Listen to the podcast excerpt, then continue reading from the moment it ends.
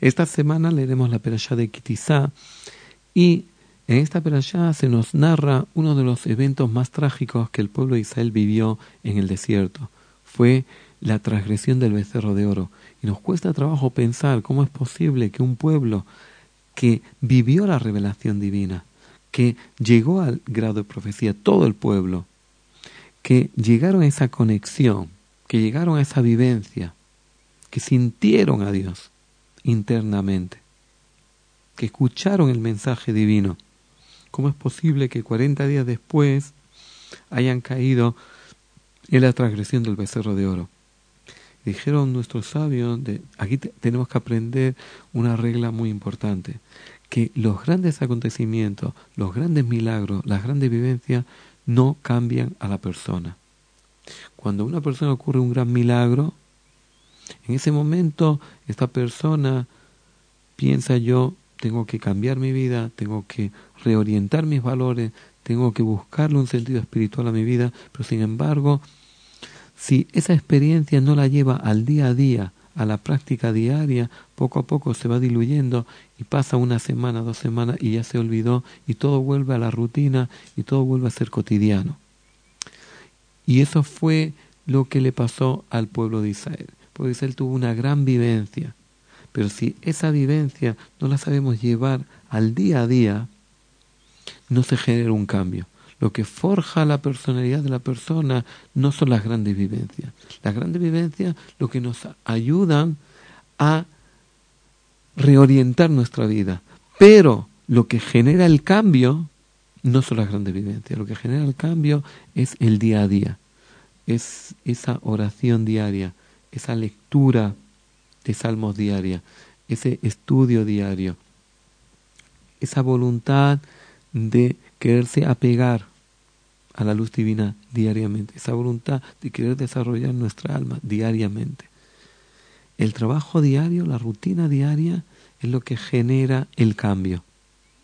Y eso fue lo que Dios le dijo a Elías Naví, al profeta Elías, cuando el profeta Elías se desesperó después que había hecho eh, la ofrenda en el monte Carmel. Primero ofrendaron los profetas falsos y esa ofrenda no se consumió y luego él ofrendó y la esa ofrenda se consumió y todos dijeron Adonai Elohim el eterno es nuestro Dios el eterno es el Dios de todos los dioses no hay otros dioses el eterno es el Dios pero sin embargo poco a poco esa vivencia se diluyó y Eliyahu David el profeta se desesperó y fue al monte Carmel y dijo a Dios mátame fue al monte Joreb perdón al monte Sinai y dijo mátame y dijo Dios lo barra Hashem, no en el ruido está Dios, lo barra Hashem, no en el viento, lo va Seara, no en la tempestad, col de acá.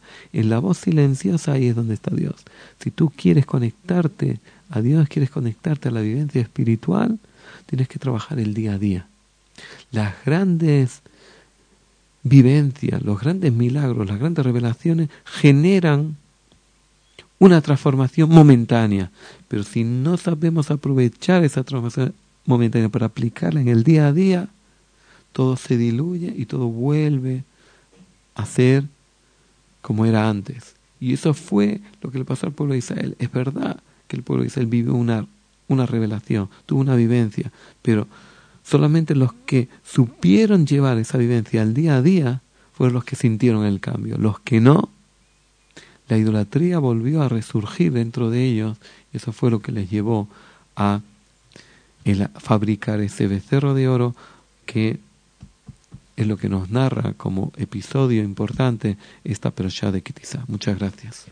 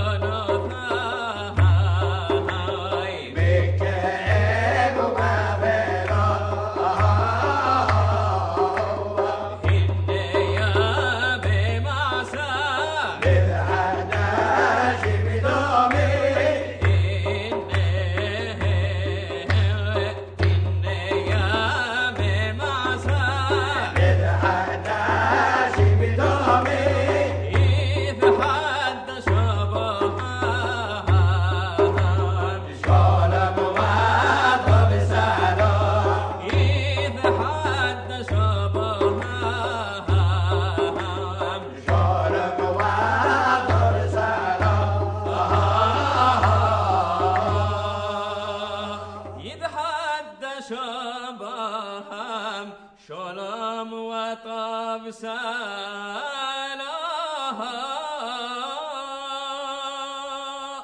وكل خام برفين شبه الله.